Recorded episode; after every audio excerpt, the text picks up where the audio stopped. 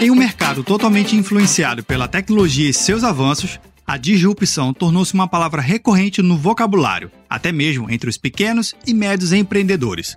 Investir em tecnologia já é uma prática consolidada em qualquer segmento. Pelo outro lado, as constantes mudanças impulsionadas pelos hábitos de consumo de seus clientes e pela própria evolução tecnológica, os empreendedores não podem deixar para segundo plano a gestão da marca dos seus negócios. E é justamente como identificar, planejar, executar e reavaliar as práticas sobre essa gestão que vamos descobrir junto com o professor Feliciano Neto, autor do livro Metagestão e as Quatro Dimensões da Marca, quais são as habilidades necessárias para promover uma gestão eficiente sobre um dos principais ativos de todo o negócio, a sua marca. Convido você a visitar o site do Papo Cloud e conferir a transcrição completa desse bate-papo, além de outros materiais complementares. Eu sou Vinícius Perro e seja bem-vindo à minissérie As Quatro Dimensões da Marca.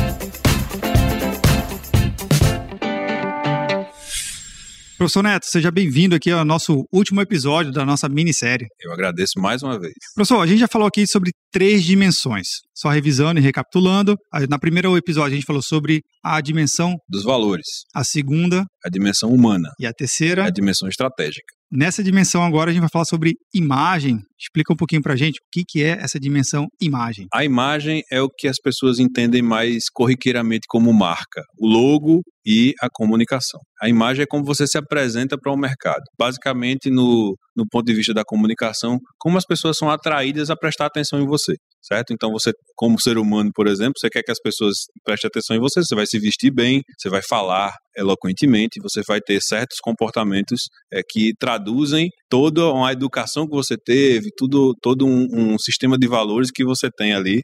Então, isso é basicamente como se traduz a dimensão da imagem. Há de se convir que imagem é substituir mil palavras? Sim, imagem, na verdade, a gente usa essa palavra de forma muito sábia, ela foi escolhida a dedo, porque a imagem que a gente está querendo traduzir aqui é aquela percepção superior, como você diz, qual a imagem que você tem de certa pessoa, você dificilmente vai dizer é, características físicas dela. Você vai dizer, ah, aquela pessoa é honesta, ou aquela pessoa não é honesta, ou aquela pessoa é engraçada. Você vai falar da personalidade dela. A imagem da marca é isso. É claro que como você se apresenta, como quão fácil as pessoas conseguem reconhecer você na multidão, podem trazer à memória essa imagem elas têm de você, essa imagem que você conseguiu construir. E é disso que a gente está falando na dimensão da imagem. Esses pontos técnicos de contato que fazem as pessoas lembrarem de, de quem você é, lembrar de que produto você faz, com a marca, com o logo, por exemplo, ali sendo ostentado na sua embalagem, e também do resultado completo que eles vão ter, porque essa dimensão já está mais próxima do consumidor. É a primeira dimensão lá que tem contato com ele, né? Primeiro ele é atraído, né, por você, pela, pela por, por como você se apresenta e como você fala, e é obviamente consumindo seu produto que ele vai ter todas as experiências relacionadas às outras dimensões. Vai ter contato com seus produtos e serviços, que são a sua dimensão estratégica, vai ter contato com as pessoas que fazem esses produtos e serviços, nem que seja com um saque de atendimento ao consumidor, e vai poder deduzir se aqueles valores que você disse que tinha são verdadeiros ou não. Então a gente pode falar que o gestor da marca, como as quatro dimensões, ele começa no valor e termina, ou ele conclui toda aquela jornada na imagem. O cliente e o consumidor é o caminho inverso. Ele começa através da imagem, mas o objetivo é chegar na camada, na dimensão de valores. É isso? Exatamente. São dois caminhos bem específicos que a gente, inclusive, delimita no livro. Né? Tem um primeiro caminho, que é o caminho que começa na gestão, na dimensão dos valores e vai até a dimensão da imagem, passando por humana e estratégica, que a gente chama de caminho do autoconhecimento. A marca que se conhece consegue traduzir todas essas dimensões, as suas funcionalidades e como elas se conectam. Do outro lado, tem o consumidor, que faz o caminho inverso, que é o caminho da fidelização, que a gente pode chamar assim, por dizer. Né? Com essa atração inicial, depois de experimentar produtos e serviços, ter contato com a cultura da empresa através das pessoas que fazem essa empresa acontecer e deduzir que aquela promessa que foi feita para ele faz sentido, ele chega a encostar nos valores, entender os valores e às vezes adotar esses valores para si. É o que a gente chama de consumidor fiel, né? Fidelização do consumidor acontece aí e é isso que toda empresa quer. A imagem está associada muito a uma área técnica do designer. Como é que isso se combina? Isso se combina de forma muito natural, deve ser combinado de forma muito natural. É a primeira coisa que a gente trabalha na consciência do gestor é que apesar dele ser responsável por essa área, ele não necessariamente precisa ter dentro das suas empresas competências para fazer isso acontecer. A gente está falando sim de comunicação, a gente está falando sim de design, e a gente procura entregar para ele, dentro das consultorias e das aulas, é, parâmetros técnicos muito claros, né, para que ele pelo menos saiba julgar se aquilo está tá sendo feito da forma correta. A gente fala muito de funcionalidade, né? Para que coisas uma marca serve, um logo serve, né? Para reconhecimento. Então ele tem que ter certas características técnicas, por exemplo, ele tem que ser é, bem reduzido sem perder a capacidade de ser reconhecido. Ele tem que ser versátil nas aplicações. E a gente consegue entregar para ele alguns parâmetros técnicos bem simples que não vão fazer dele um designer, nem, nem é essa a intenção, mas que ele vai poder, por exemplo, contratar melhor, é, julgar melhor os, os, trabalhos que são feitos para eles e ter, é, em outras palavras, metas muito bem definidas para o investimento que ele vai fazer nessa área e que tipo de resultado ele tem que dar. Por mais que ele não faça efetivamente a imagem, mas a partir dos parâmetros aprendidos através da metodologia, através da, das práticas, ele consegue julgar e ter uma capacidade de avaliar se aquele foi um bom investimento ou até mesmo pedir possíveis ajustes que façam mais sentido a toda a jornada dele. Tudo tem que coadunar com a experiência que ele quer que o consumidor tenha, né? A gente começa geralmente por um ponto muito simples, né? Quando eu pego, por exemplo, uma empresa que já existe, já tem uma marca e a gente vai avaliar aquela marca, eu pergunto o que isso significa se ele me responde que aquela marca significa um valor intangível, ele já está num caminho muito bom. Mas se ele faz sapato, ou se ele é sapateiro e a marca tem um martelinho ou um sapatinho, aquilo é muito raso, é muito raso, né? Aquilo é muito superficial. Então, eu poderia indicar para ele, olha, aqui cabe uma reformulação da tua imagem, porque você tem que representar os valores e a experiência que você quer que o teu consumidor tenha, não necessariamente o que você faz, porque amanhã você pode mudar de ramo. Mas se você tem uma marca que traduz valores, ela persiste, ela perdura com você. E uma marca boa, que é lembrada, é uma marca que geralmente tem a longevidade atrelada a isso. Você citou o exemplo do sapateiro. Eu vou pegar esse exemplo de novo aqui para trazer e desdobrar um pouco mais. Existem diversos sapateiros e diversas marcas que produzem esse produto muito específico. Né? Afinal de contas, vai para o pé e quase que ninguém fica olhando ali a marca do sapato. Tênis talvez, mas do sapato algo mais específico. Se tratando de algo tão personalizado, cada empresa que produz o sapato é uma empresa individual, possui características, estratégias, valores individuais e particulares. Como é que a gente consegue desenvolver toda essa questão da imagem? Existe algum processo, algum método que seja mais personalizado para conseguir levar em consideração características únicas e exclusivas, mesmo para empresas que têm várias outras no mercado? o primeiro passo é você encontrar bons parceiros para fazer isso. Um bom estudo de design vai saber fazer isso. E tudo que você precisa saber quando gestor é contar a história. Você precisa saber contar a história dos seus valores para eles. É uma pessoa do outro lado, um fornecedor que vai fazer isso acontecer, ele, essas informações da história, do que você acredita, do que você quer ser, é, das coisas até que você quer ser no futuro, não necessariamente é agora. Isso são valores, são coisas intangíveis. Isso é o playground para um bom designer trabalhar e te dar um, um resultado legal. É, uma marca que, além de traduzir esses valores intangíveis, vai conseguir é, dar o checklist ali em pontos técnicos do design, nas características de projeto que ele tem que ter. Como eu falei, boa redução, boa pregnância, que é a capacidade de ser reconhecida e de ser memorizada, né? Tudo isso é beabá do design. Não precisa o gestor ter conhecimentos é, aprofundados disso. Ele precisa saber do resultado que ele genérico que ele tem que entregar e ser aquela marca, aquele produto né, de design no final das contas, que vai servir como fachada, como face da sua, da sua empresa, a, a o, o, recurso pelo qual as pessoas vão reconhecer você na rua, né, é, traduzem bastante o, o, na totalidade o, que você acredita ser, né? os seus valores. Mas a dimensão da imagem também não é só logo, a gente tem que, que se preocupar com a comunicação, né? com os meios, principalmente hoje no digital, nós temos vários meios de comunicação e pontos de contato, que essa marca lá que a gente desenvolveu vai estar presente nele. Mas tem outra coisa que deve ser pautada né, na, na construção dessa dimensão da imagem, que é a, a fluência como você vai ter fluência nas linguagens diferentes que existem nas mídias diferentes. Quando eu estudava comunicação, esse, essa lista era bem menor. A gente tinha lá uma linguagem específica para mídia de rua, uma linguagem específica para filmes de 30 segundos e para rádio, que trabalhava mais imaginação e tal, e por aí.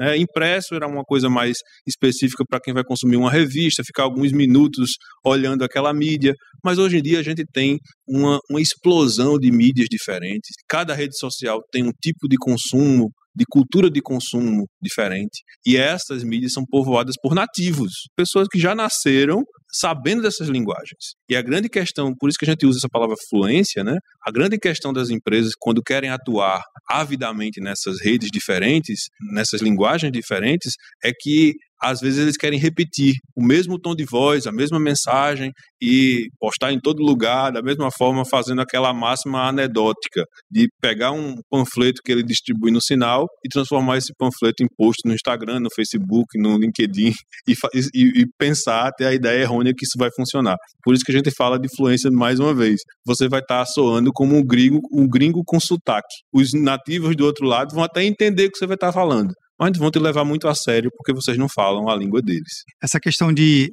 readaptar um material já produzido para um tipo de mídia para outra é uma prática que você vê com frequência para os empreendedores? Sim, mais do que eu gostaria, na verdade. E uma coisa que, por incrível que pareça, a gente tem dificuldade de apontar, né? Não é não é bem aqui, não é bem por esse caminho que se vai. É, mais uma vez eu trago a questão da, da ansiedade, né? Existe bastante ansiedade nessa questão, né, na questão das mídias, porque eu entendo que de um lado tem uma empresa pequena que precisa crescer e do outro lado tem muitas possibilidades, né? muitos caminhos diferentes. E, infelizmente, muitos profissionais que se propõem a, a entregar esse serviço que também estão tão perdidos quanto. Então, geralmente, os resultados que se, que se, se obtém disso aí, e é essa lamentação que eu escuto mais, é, com mais frequência, é que não dá resultado. Né? Investir em comunicação não é investimento, é gasto. Né? Porque eu investi tantos reais aqui eu não tive nenhum retorno. Na verdade, quanto menos ele, ele for é, ávido, melhor. Por exemplo, ele vai perceber com uma, uma pouca análise onde o público que ele quer atingir está em maior quantidade. Começa por ali. Né? Começa sendo muito proficiente naquela linguagem. Depois que você aprende a primeira língua, e a máxima vale tanto para o, a gente aprendendo línguas aqui estrangeiras quanto para isso, né? Depois que você aprende a primeira, aprender a segunda é mais fácil, aprender a terceira é mais fácil, e por aí você vai construindo a sua presença onde você precisa estar. Tem mídias que você não precisa estar. Se seu público não está lá e você não está procurando expandir para aquela audiência ali, esquece dela por enquanto.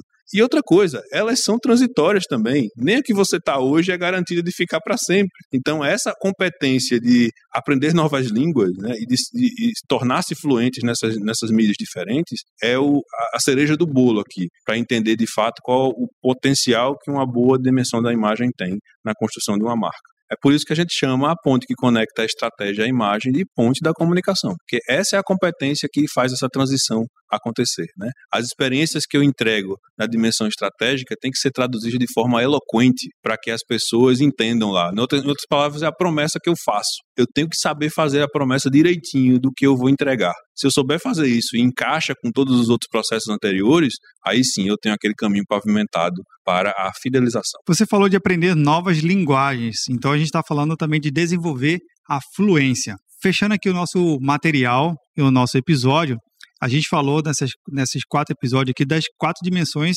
um de forma bem detalhada. O que, que a gente pode levar para o nosso empreendedor que está nos ouvindo, está nos acompanhando, a fluência de entender essas quatro dimensões? As quatro dimensões da marca, elas pavimentam um, um caminho de consciência. Eu acho que consciência é uma das coisas que a gente precisa mais ter dentro de gestores hoje em dia. De fato, porque construir uma marca não é uma coisa simples. Precisa de entender esses processos complexos. Mas se a gente tem um mínimo de consciência, a gente, a gente pode ter a capacidade não só de atuar é, avidamente dentro do nosso, dos nossos processos e ter a capacidade de adaptar-se. Por isso, inclusive, que a gente usa a palavra metagestão para definir lá o título do nosso livro, essa expressão é isso. É uma gestão que se readapta, é uma, é uma, é uma gestão que se reconfigura, né? É, a toque de caixa ali praticamente, né? E não se faz isso sem consciência de todos esses processos. E é muito importante dessa consciência trabalhar outra coisa que fecha o ciclo, que é a consistência. Uma vez que se tem consciência desses processos, trabalha-se a gestão ou os parceiros, né, junto da gestão, para fazer com que esses processos se mantenham funcionando. Né? Então, sempre que uma peça sai do lugar, se você conhece bem o motor, você vai lá e coloca a peça certa, né? Se você fica só escutando o barulho e vendo até onde o carro vai andar, você vai ficar no prego, na, na, estrada e dependendo de uma ajuda maior. É o que a gente não quer que aconteça com as pequenas empresas dentro desse ambiente super competitivo. Por isso que o nosso, a nossa, nosso esforço é todo baseado em, praticamente todo baseado em pequenas e médias empresas. Eu quero dar essa capacidade performática para elas, né? Que eles entendam, através da consciência das quatro dimensões, de, de que processos eles conseguem aprender para construir uma marca, é, ter essa consciência e essa consistência sempre num ciclo contínuo. Professor Neto, para a gente fechar aqui o nosso episódio, vamos revisar as dimensões, nos ajude aqui a gente revisar as dimensões e as pontes que as conectam. Começamos sempre pela dimensão dos valores, que você acredita ser, né, as coisas que você acredita, coisas mais intangíveis mesmo. Esses valores têm que ser ensinados para a dimensão humana e essa ponte é a educação. É através da educação que você transforma valores em comportamento. Logo depois da dimensão humana, nós temos a dimensão estratégica, são produtos e serviços, que são, por sua vez, construídos por essas pessoas. E essa ponte que liga a esse processo chama ponte da inovação. Inovação é esse pensamento contínuo, essa disciplina que se aprende a sempre se questionar como eu posso entregar uma boa experiência ou uma melhor experiência para os meus consumidores através do que eu faço. Essas coisas que eu faço têm que se transformar em argumentos que os consumidores sejam atraídos para mim. E essa ponte é a ponte da comunicação que liga essa ponte estratégica, essa dimensão estratégica, à última dimensão, que é a dimensão da imagem, que está mais exposta. É como se fosse uma maçã. Está ali a sua casca, se a casca for bonita, alguém vai lá e ter a vontade de consumir aquela maçã, mas se a sua polpa não está muito bem saudável, né, o gosto ruim, aquela, empresa, aquela pessoa nunca mais vai procurar aquela empresa é, de novo, né? Mas ao mesmo tempo, se todos os processos estão tão bem construídos aqui, ou seja, a polpa da minha maçã está saudável, mas eu tenho uma casca que não é muito atrativa, eu corro um risco muito grande de nunca ser tirada da prateleira. Então, é justamente marca é tudo isso. Não dá para separar essas dimensões e trabalhar a marca só com uma delas, ou com duas delas, ou com três delas. Esse conjunto tem que funcionar igual uma, uma sinfonia. E o gestor é o maestro. Professor Neto, queria agradecer muito a sua participação da nossa minissérie. Eu tenho certeza absoluta que quem nos acompanhou do início ao fim e quem está chegando agora também no nosso podcast pode voltar a todos os episódios que vão estar aqui no link na descrição desse mesmo. Aprendeu muito e tem muito a aprender e são lições valiosas. Obrigado pela oportunidade de compartilhar seu conhecimento aqui. Eu que agradeço, foi muito legal.